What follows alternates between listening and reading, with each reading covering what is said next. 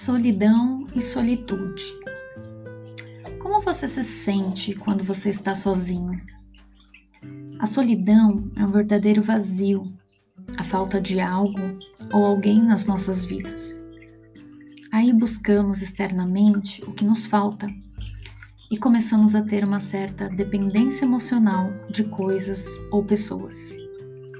Estar sozinho se torna muito difícil e acabamos desenvolvendo alguns comportamentos compulsivos, como a necessidade de sempre estar em festas acompanhado, compras compulsivas, compulsão por comida, bebida ou outros tipos de comportamentos.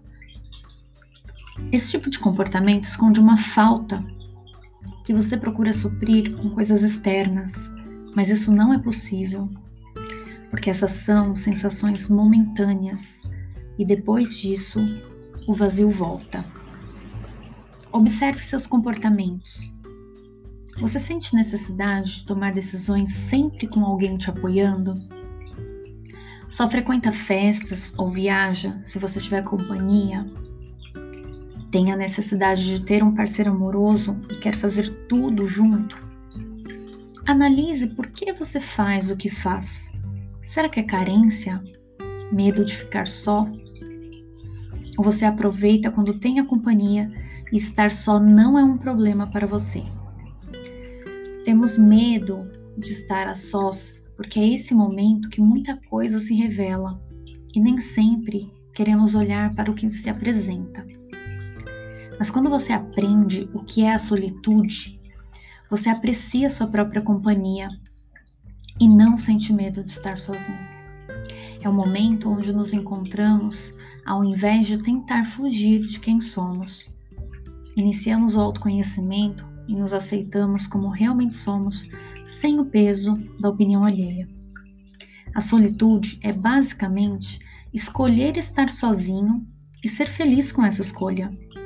É algo feito de forma deliberada, consentida e positiva. Se você quer aprender a ter solitude na sua vida, inicie praticando encontros com você. Pode ser uma caminhada, uma leitura, um almoço, fazer uma meditação, estar em silêncio no seu banho ou em algum momento do seu dia.